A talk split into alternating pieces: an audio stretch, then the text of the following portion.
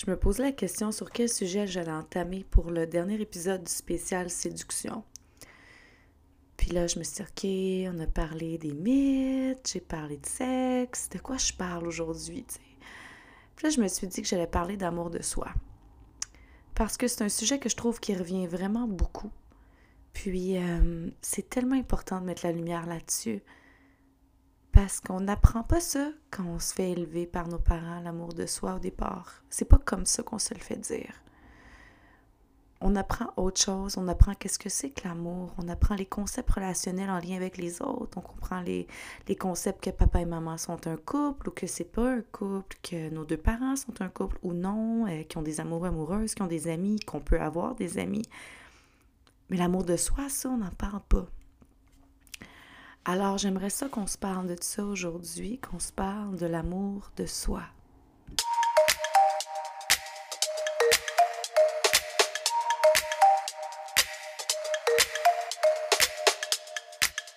Bienvenue sur Rise Above le podcast, le podcast qui vise à mettre en lumière des sujets que des fois sont paraissent très simples, mais finalement les concepts sont un petit peu plus stuffés qu'on pensait et moi je suis là pour les mettre en lumière. Alors je suis votre hôte Olini et je suis vraiment contente d'être avec vous aujourd'hui pour vous parler d'amour de soi. L'amour de soi, c'est quoi? Il y a plein de thèmes autour de l'amour de soi. Hein? C'est ah, ça va être de prendre soin de soi, ça va être de faire des choses pour soi, ça va être de faire des choix pour soi et tout. Et en même temps, c'est une quête que je trouve qui est tellement euh, fascinante et qui est un processus à long terme parce qu'on vit constamment des périodes de changement et on vit dans une société qui est énormément axée sur l'autre et sur le rendement. Donc, ça peut devenir vraiment difficile de revenir à soi dans ces contextes-là. C'est pour ça qu'aujourd'hui, j'avais vraiment envie qu'on mette en lumière euh, un peu quelques éléments d'amour de soi et comment le cultiver, comment le développer, comment l'aborder, hein, et comment prendre conscience si on entre dans un comportement où est-ce qu'on est plus axé autre, quand est-ce qu'on entre dans un, un comportement, pardon, où est-ce qu'on est plus en égocentrisme et quand est-ce qu'on trouve vraiment la position juste d'amour de soi en respect de l'autre. On n'apprend pas ça quand on est jeune. C'est ça que je disais dans l'introduction. On a souvent un mécanisme qui se développe quand on est enfant de comment agir pour que les autres nous aiment. Hein? Comment agir pour recevoir de l'amour? On apprend à observer quand est-ce que les gens sont fiers de nous autour et comment moduler pour recevoir cette récompense-là.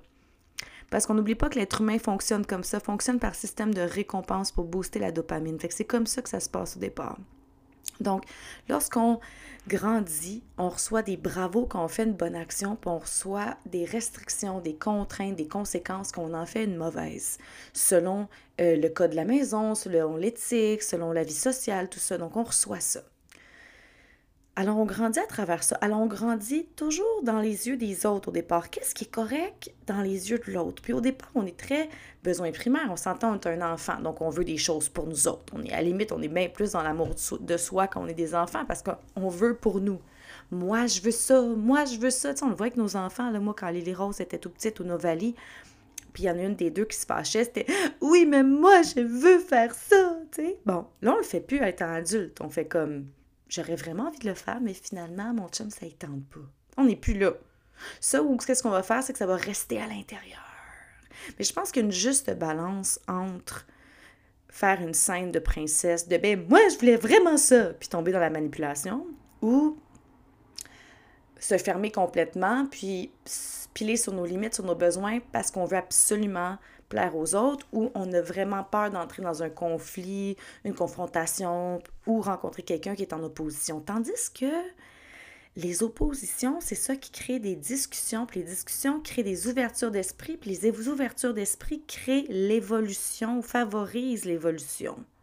Alors pourquoi on a tant peur de se mettre de l'avant dans le but de se faire juger puis d'entrer en opposition? Puis en quoi une opposition, c'est un non définitif, puis c'est une porte qui se ferme? C'est là que moi j'ai de la misère. Sauf qu'en même temps, je peux comprendre parce que c'est jamais vraiment agréable de se faire dire non. C'est il y a plein de blessures qui arrivent au travers de ça, il y a le rejet, il y a l'abandon, il y a l'humiliation, faut pas oublier ça hein. Faut pas oublier que à partir d'un certain moment, on finit par être des paquets de blessures ambulantes si on n'a pas pris soin. Donc, c'est tellement important en tant qu'être humain de prendre soin de ça. Et je crois que l'amour de soi, ça commence là. C'est lorsqu'on devient conscient qu'on est tellement axé sur les autres à cause du conditionnement qu'on a depuis qu'on est jeune, qu'on a complètement oublié qu'est-ce qu'on aime nous. Hein? Parce ça part de là, comme je vous ai dit on fonctionnait par récompense. Donc, on a grandi, on a modulé notre personnalité en comprenant qu'est-ce qui amenait des, récompenses, peu importe c'est lesquelles, donc qui nous amenait un sentiment de, de satisfaction, une hausse de dopamine, et qu'est-ce qui nous amenait un sentiment de, de blessure, de contrainte qui était complètement l'opposé. Hein? Quand on se faisait donner une conséquence, quand on avait un résultat négatif. Et c'est pas tous les esprits qui voient les obstacles comme des défis, donc qui sont motivés devant un obstacle. Il y en a beaucoup que c'est comme obstacle, défi, mais hum, fini.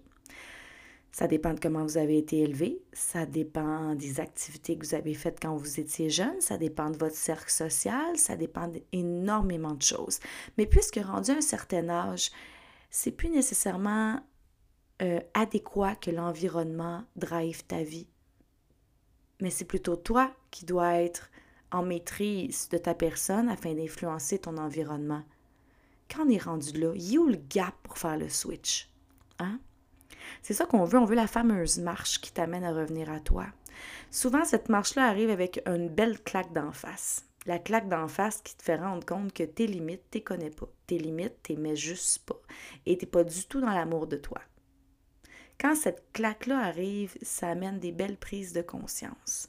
Ça peut être autant d'être dans une relation de couple que tu te rends compte qu'elle ne te convient pas, puis que finalement, les comportements de ton conjoint ou ta conjointe, ils te font sentir en manque de liberté, puis ils te compriment, puis ça amène énormément de conflits, puis c'est complètement à l'extérieur de tes valeurs, puis ça amène à une rupture. Ça, des fois, c'est ça la claque d'en face.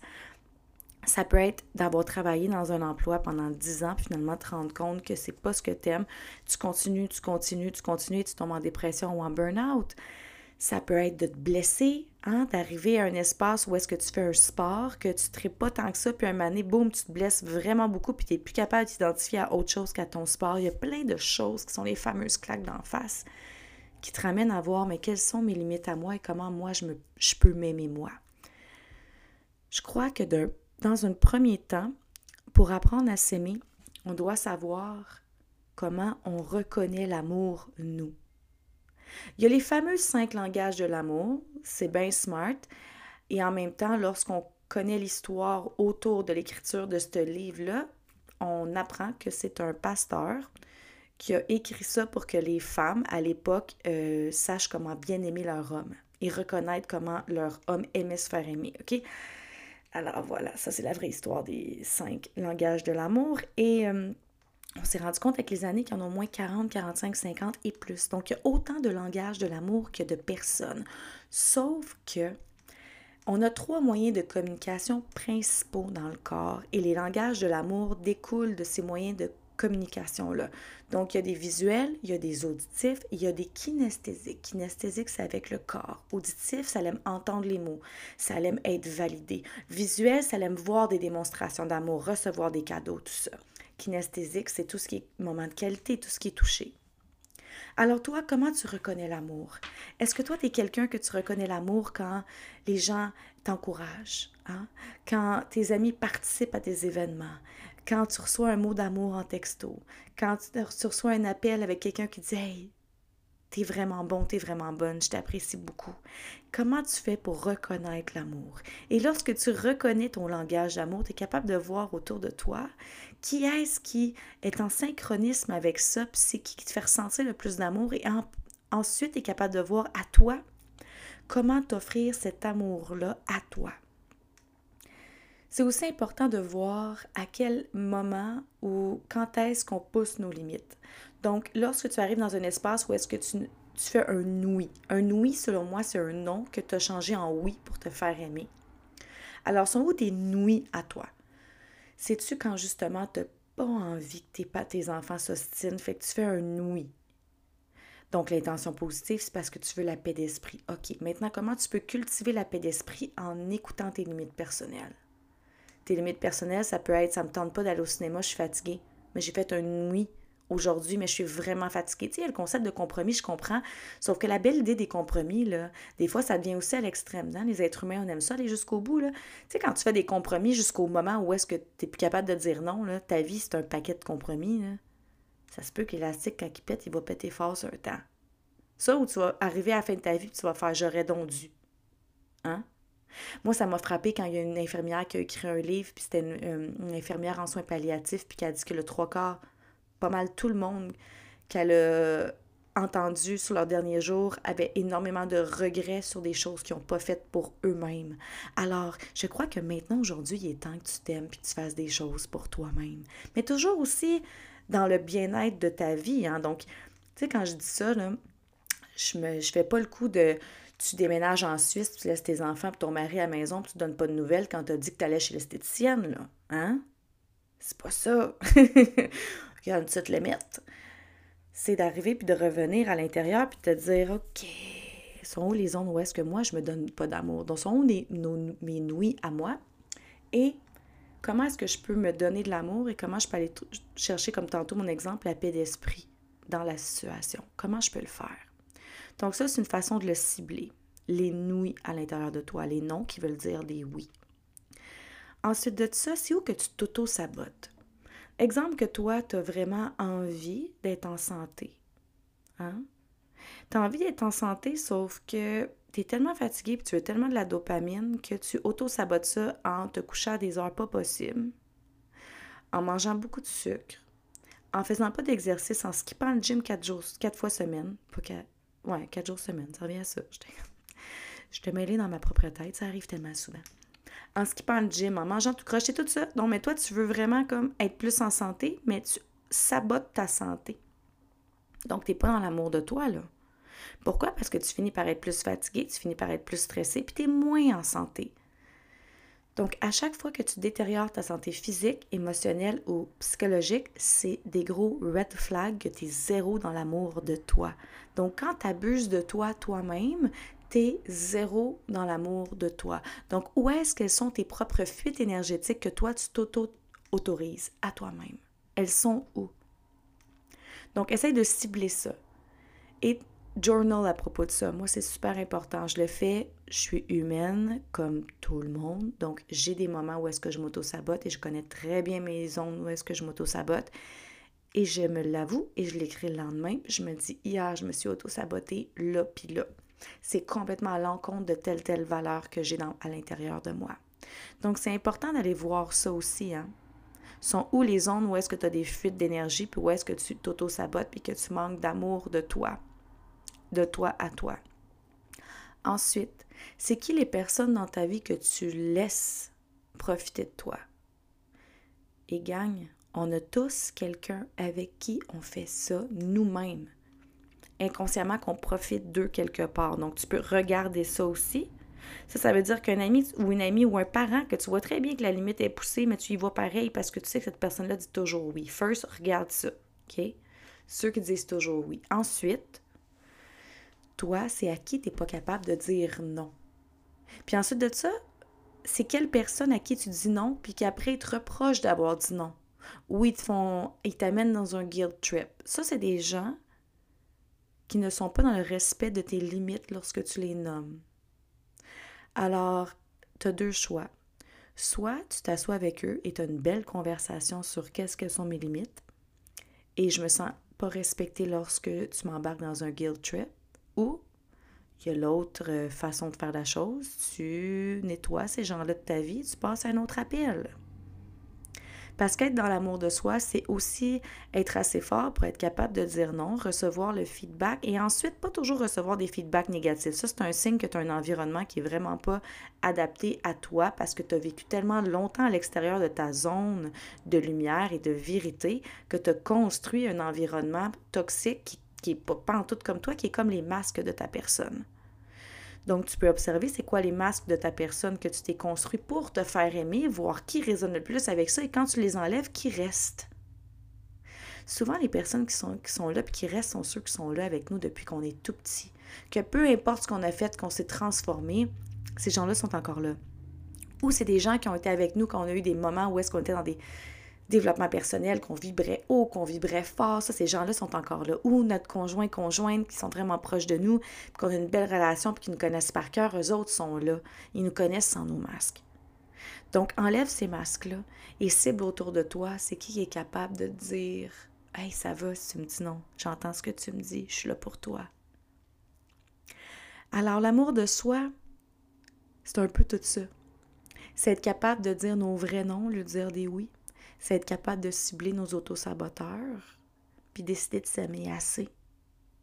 C'est être capable de voir notre environnement de dire non, et c'est être capable, nous, de voir pour qui on abuse, puis on ne regarde pas l'amour. On n'est pas dans notre amour à 100%, parce que ça se peut. Parce que s'il y a une énergie d'abus dans un sens, ça veut dire qu'il l'a dans l'autre quelque part aussi. Et c'est de voir aussi sont où nos besoins à nous et comment on peut les combler par nous-mêmes? Et c'est quoi les actions qu'on fait pour avoir de la reconnaissance des autres au lieu de la faire parce que nous, ça nous ressemble? Des fois, quand on est perdu, moi, je t'invite à te ramener quand tu es un enfant. Moi, je me souviens qu'est-ce que je faisais quand j'étais un enfant, c'est que je parlais, je parlais. tu vois, je parle encore. Je dansais, je dessinais, j'écrivais. Ça, ça me rendait tellement heureuse. Maintenant, qu'est-ce que je fais? Je danse, j'écris, je dessine je parle. puis ça, ça me rend heureuse. Quand j'étais enfant, j'étais pas une fille de gang. J'étais pas une petite fille qui aimait sortir tout le temps. J'aimais ça être tranquille. Puis je suis comme ça. J'ai essayé d'être autrement, parce que je me disais, c'est ça que les gens s'attendent de moi. Mais non, c'est pas de même. Oligny, c'est pas une extrovertie. C'est une introvertie avec un petit côté extra. Mais j'ai un bon côté intra, mais j'adore partager, ce qui amène mon petit côté extra. Donc l'amour de soi, c'est à tous les jours. C'est un déconditionnement des idées qu'on a sur nous. C'est un reconditionnement des idées qu'on a sur notre cœur et plutôt des vibrations qu'il y a dans notre cœur pour apprendre à s'aimer soi, se nettoyer des anciennes vieilles croyances qu'on a sur soi afin de se propulser vers notre propre authenticité. Si tu as besoin d'un coup de main, tu sais que je suis tout le temps là pour t'aider, hein? Tu as juste à m'écrire. Alors j'espère que ce podcast-là t'a éclairé, hein? Et c'est le podcast qui boucle le spécial séduction du mois de février. Merci d'être là. Merci de m'écouter. Partage. Écris-moi. Mets un review. Ça, ça fait mon petit bonheur. Bonne journée, bonne soirée, bonne semaine, bonne fin de semaine. Love, rise above.